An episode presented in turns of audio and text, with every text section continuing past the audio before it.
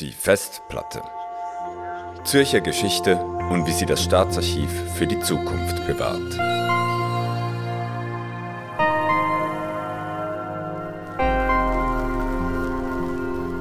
Hallo und herzlich willkommen bei Die Festplatte, dem Podcast des Staatsarchivs Zürich. Mein Name ist Florian Niedermann und heute springe ich mit euch zurück in die Reformationszeit. Oder besser gesagt, ich lasse mich mit euch führen denn hier bei mir sind diesmal Franziska Lötz, Professorin für Allgemeine Geschichte der Neuzeit an der Uni Zürich und Michael Schaffner, wissenschaftlicher Mitarbeiter in der Abteilung Nacherschließung und Digitalisierung beim Zürcher Staatsarchiv. Herzlich willkommen, danke Ihnen, Frau Lötz, und dir, Michael, fürs Kommen. Ja, herzlichen Dank auch für die Einladung. Hallo Florian. Frau Lötz, Sie haben mir für den Einstieg in dieses Thema einen Quellenauszug vorgeschlagen und mein Kollege Christian Sieber hat ihn für uns aufgesprochen. Ich würde vorschlagen, wir hören uns das erst einmal an.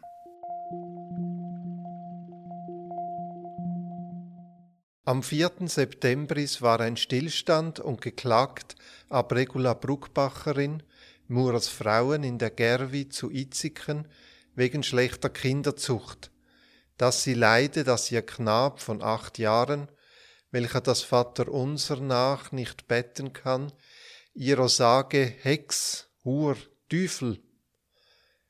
Am 6. September war ein Stillstand und erstlich wegen heilloser Kinderzucht fürgestellt vorstehende Bruckbacherin.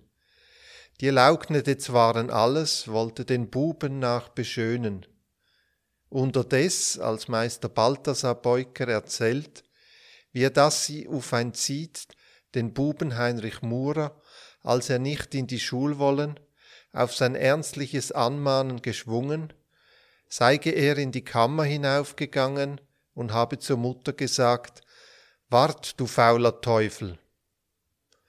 Darauf habe ihr eigen Töchterli gesagt, Lug, wie du ein schöne Mutter bist, warum gast nicht und gibst ihm Recht? Sie hab geantwortet, wann er's mehr sagt. Hat sie dieses nicht in Abrede sein können, doch sie habe es nicht verstanden.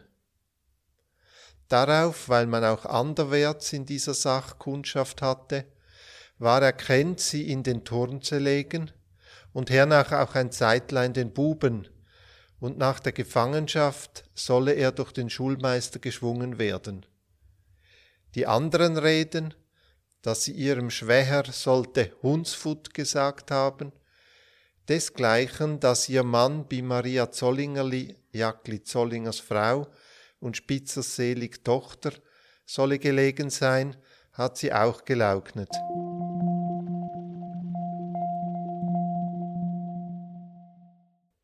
Frau Lötz, ähm, wenn ich das richtig verstanden habe, dann wurde da eine Regula Bruckbacherin von ihrem Buben als Teufel beschimpft und das scheint offenbar für die beschreibende Person ein Problem zu sein. Ähm, können Sie ganz kurz erklären, was das für eine Quelle ist und worum es in diesem Ausdruck genau ging? Ja, das kann, man, kann ich gerne machen. Es geht um ein Protokoll von Grüningen 1670 von dem sogenannten lokalen Sittengericht. Was das ist, da kommen wir wahrscheinlich später nochmal drauf. Worum geht's da in dem Fall? Ganz kurz gesagt, die Bruckbacherin, eine Mutter, wird beschuldigt vor dem äh, Sittengericht, sie habe ihren Sohn geschlagen. Äh, der Sohn sei daraufhin auf die Mutter zugegangen und habe sie beleidigt mit schlimmen Worten.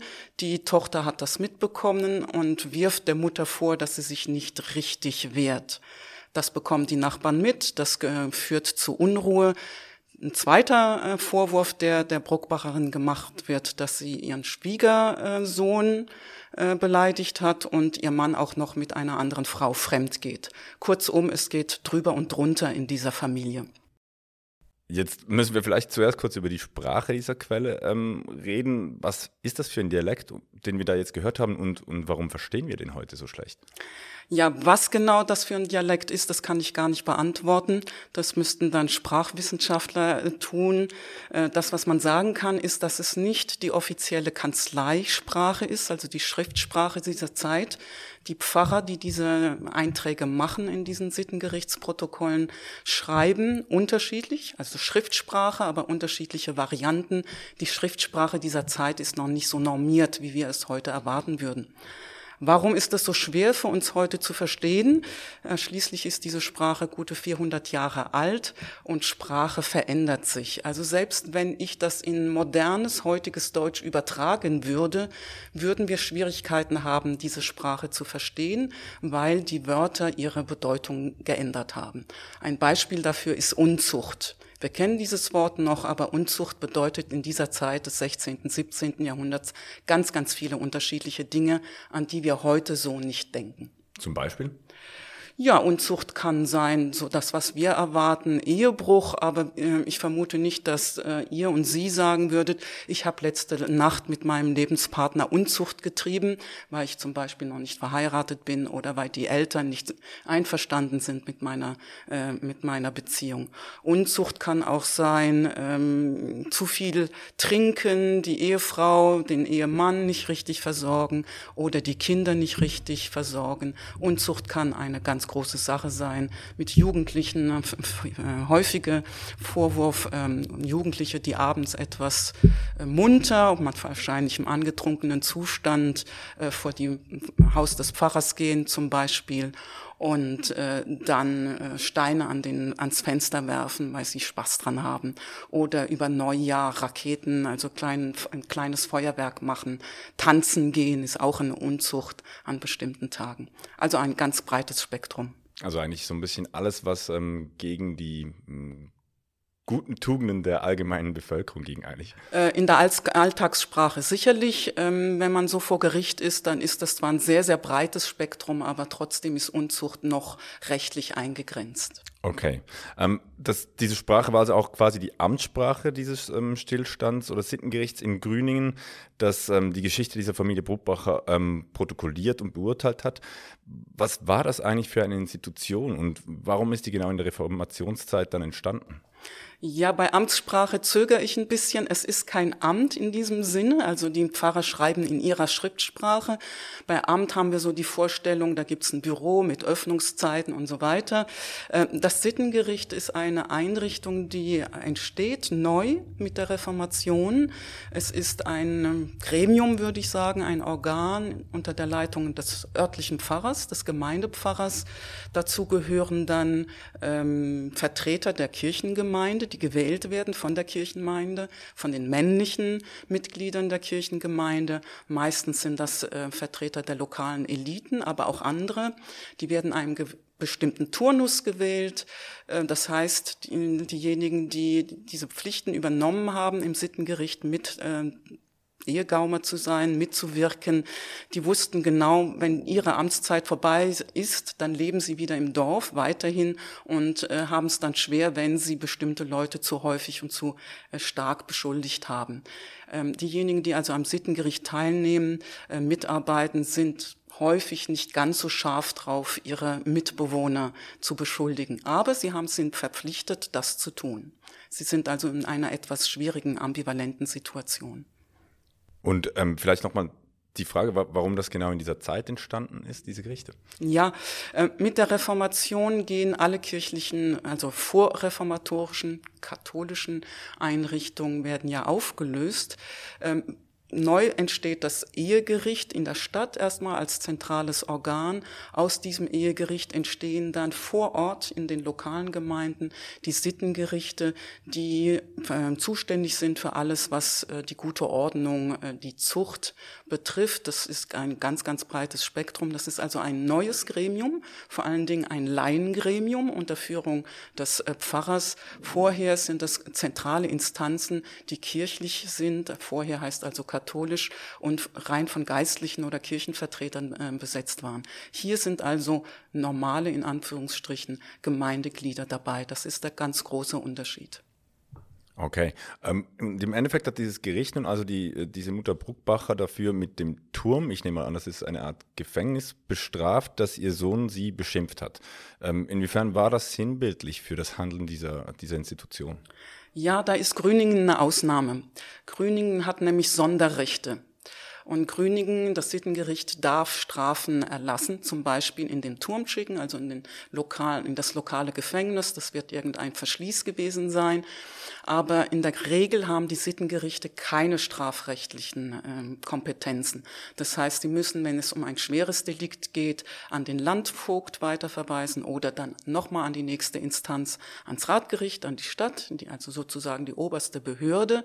Sonst haben sie äh, die Möglichkeit, ehrenhaft ehren, an der Ehre äh, ranzugehen, indem zum Beispiel Personen in der Gemeinde abgekanzelt werden. Wir kennen heute dieses Wort, also zum Beispiel Beispiel unter der Kanzel stehen mussten und dann eine Strafpredigt während des Gottesdienstes über sich erlassen mussten, also Ehrenstrafen, aber keine Maßnahmen wie Geld oder Turm, also Gefängnis oder Körperstrafen. Das durften die Sittengerichte in der Regel nicht. Grüningen ist da eine Ausnahme. Also es war nicht sonst nirgends eine strafrechtliche Institution, sondern nicht mehr so eine Art ähm, so, ein soziales Kontrollorgan, kann man was sagen. Ja, ähm, die Forschung geht sehr in diese Richtung, dass es eben nicht ein Instrument der Beherrschung auch von der Zentrale ist, also Justiz als Repression, sondern hier eine Einrichtung gemacht in der sozialen Kontrolle. Wenn Sie, wenn wir heute heute in die äh, Tram einsteigen oder in die S-Bahn, da sehen wir Selbstkontrolle. Ja, das ist äh, vergleichbar, würde ich sagen. Es hat die Funktion, Konflikte im Dorf im Dorf zu regeln. Jetzt, ähm, Michael, zu euch. Ihr habt ja die ganzen Quellenbestände dieser Stillstandsprotokolle eigentlich erschlossen und macht sie im Staatsarchiv auch zugänglich. Ähm, welche anderen Themenbereiche wurden da denn verhandelt und habt ihr die irgendwie thematisch geordnet, dass ähm, HistorikerInnen wie Frau Lötz nicht irgendwie sich quer durch die ganzen Bestände arbeiten müssen? Also zuerst einmal kann ich etwas dazu sagen, in welcher Art und Weise wir diese Bestände erschlossen haben und auch zugänglich machen. Man findet im Internet Fotos der Originale und auch Transkriptionen dieser Stillstandsprotokolle des 17. Jahrhunderts. Transkription heißt im Grunde genommen einfach eine Abschrift des Textes. Sortieren lassen sich diese Protokolle dann einerseits nach den Kirchgemeinden, es sind 35 Kirchgemeinden. Und wenn ich mich jetzt zum Beispiel nur für die Protokolle von Rüti interessiere, dann kann ich das im Internet entsprechend sortieren. Andererseits ist auch eine Einschränkung nach dem Zeitraum möglich, also zum Beispiel nur die 1690er Jahre, weil die mich in einer bestimmten Art und Weise interessieren. Ja, und wenn das so online zugänglich ist, dann hat das natürlich einerseits den Vorteil, dass Forscherinnen und Forscher sich das von zu Hause bequem anschauen können, natürlich auch die Durchsuchbarkeit. Also auf einen Schlag kann dann natürlich nach Begriffen gesucht werden oder nach Orten, nach Personen in Hunderten von Seiten solcher Protokolle. Und wie Franziska Lötz schon erwähnt hat, ist natürlich das Suchen nach Begriffen dann unter Umständen gar nicht so einfach, weil wie über komplexe gesellschaftliche Thematiken gesprochen wird, heute nicht mehr dasselbe ist wie damals. Und wenn jetzt zum Beispiel jemand forscht, also das Beispiel Unzucht wurde schon erwähnt oder zum Beispiel auch wenn ich mich jetzt auseinandersetzen möchte mit häuslicher Gewalt im 17. Jahrhundert, wie wurde damals darüber gesprochen, dann muss ich mir relativ genau überlegen, was waren die Begriffe, die damals die Zeitgenossinnen und Zeitgenossen eventuell verwendet haben, dass ich auch fündig werde. Und damit sind auch ein Stück weit schon die Thematiken angesprochen, die in den Stillstandsprotokollen ähm, immer wieder ähm, auch vorkommen. Also und da würde ich mal generell sagen, es ist eine große Bandbreite von Themen. Das ist sicher wichtig zu sehen. Es ist eigentlich meistens ein ganzer dörflicher Mikrokosmos, den wir da beobachten können. Also konkret von Schulwesen, Armenfürsorge, verschiedene Konflikte in der Familie. Das ist ja auch im Beispiel, äh, haben wir das sehr schön gesehen, eben auch häusliche Gewalt, dann auch das Wirtshaus als wichtiger Ort, äh, Jugenddelinquenz oder dann auch äh, verschiedene spezifische Themen. Franziska Lötz hat in einem äh, kürzlich erschienenen Sammelband einen Aufsatz publiziert zusammen mit Frieder Missfelder zum Kirchengesang. Und auch dazu fanden sich Informationen in den Stillstandsprotokollen. Da fand ich ganz spannend auch, wie man dann sehen konnte in dem Aufsatz, wie eine normative Regelung. Also der Rat von Zürich hat 1598 den Kirchengesang wieder eingeführt, wie das dann konkret umgesetzt wird in den Kirchgemeinden. Und zwar sehr unterschiedlich, sah man dann. Und dort in den Stillstandsprotokollen stehen dann halt Details bis zu den, wo die einzelnen Sängerinnen und Sänger in den Kirchenschiffen platziert wurden. Also das fand ich ganz spannend an dieser Untersuchung zum Kirchengesang. Hatte das dann auch eine soziale Komponente, wo man platziert wurde als Kirchensängerin? Ja, sicher. Ähm, man kann ja heute sagen, ja, was geht's mich an, ob die jetzt da rechts oder links saßen, ähm, ist ja nicht äh, wirklich interessant. Ähm, es ist nicht Anekdote, die äh, da äh, interessant ist, sondern es gibt unendlich viele Streitigkeiten über Jahre hinweg. Wer darf wo sitzen? Und da sieht man, dass es Konflikte gibt zwischen der einen Vorstellung, ich habe mir einen Platz gekauft in der Kirche, irgendwo im Chorstuhl vorne, und damit habe ich meinen sozialen Rang markiert und ich habe ein Anrecht drauf, es wird in der Familie weitergegeben, weil irgendwann mal das äh, dafür gezahlt worden ist. Und dann kommt eine andere Vorstellung und sagt, ja, die Leute, die singen können und die regelmäßig kommen und die richtig singen und die eine gute Stimme haben, die sollen vorne singen, damit nämlich die Gemeinde alles hören kann. Und da kommen also ganz völlig unterschiedliche Wertvorstellungen aufeinander und geben, ergeben Konflikte. Und da ist es sehr interessant zu sehen, wie wird mit Konflikten umgegangen, wie wird äh, argumentiert, welche Rolle spielt der Pfarrer, wie gehen die Frauen, die auf der rechten Seite sitzen, miteinander um gegenüber den Männern, die auf der linken Seite sind, gibt es Generationenunterschiede, spielen äh, soziale äh, Stellungen eine Rolle, ja oder nein. Und da ist jetzt gerade im Fall Singen äh, sehr interessant zu sehen, es geht um die Qualität des Singens und nicht um das soziale Ansehen. Ah, okay. Und ähm, aber dass es dann doch diese Diskussion gab, war dann, weil es früher eine soziale Komponente hatte und man irgendwie nicht damit umgehen konnte, dass jetzt jemand mit einem Verständnis für Musik sagt, ja nein, wir brauchen die Person da und da. Ja, es gibt eben diese alte Vorstellung, ähm, schon vorreformatorisch, ich habe ein, ein Anrecht auf einen bestimmten Platz in der Kirche, ich habe mir diesen Platz gekauft als Familie. Und jetzt kommen aber andere Anforderungen, zum Beispiel Kirchengesang, sagt, wir haben jetzt aber andere Bedürfnisse und äh, das äh, gibt einen Konflikt. Okay, ähm, jetzt haben Sie vorletzt ähm, ein Sammelband mit ähm, dem Titel Gelebte Reformation herausgegeben, ähm, für den eben die Sittengerichts- oder Stillstandprotokolle eine sehr wichtige Rolle spielten.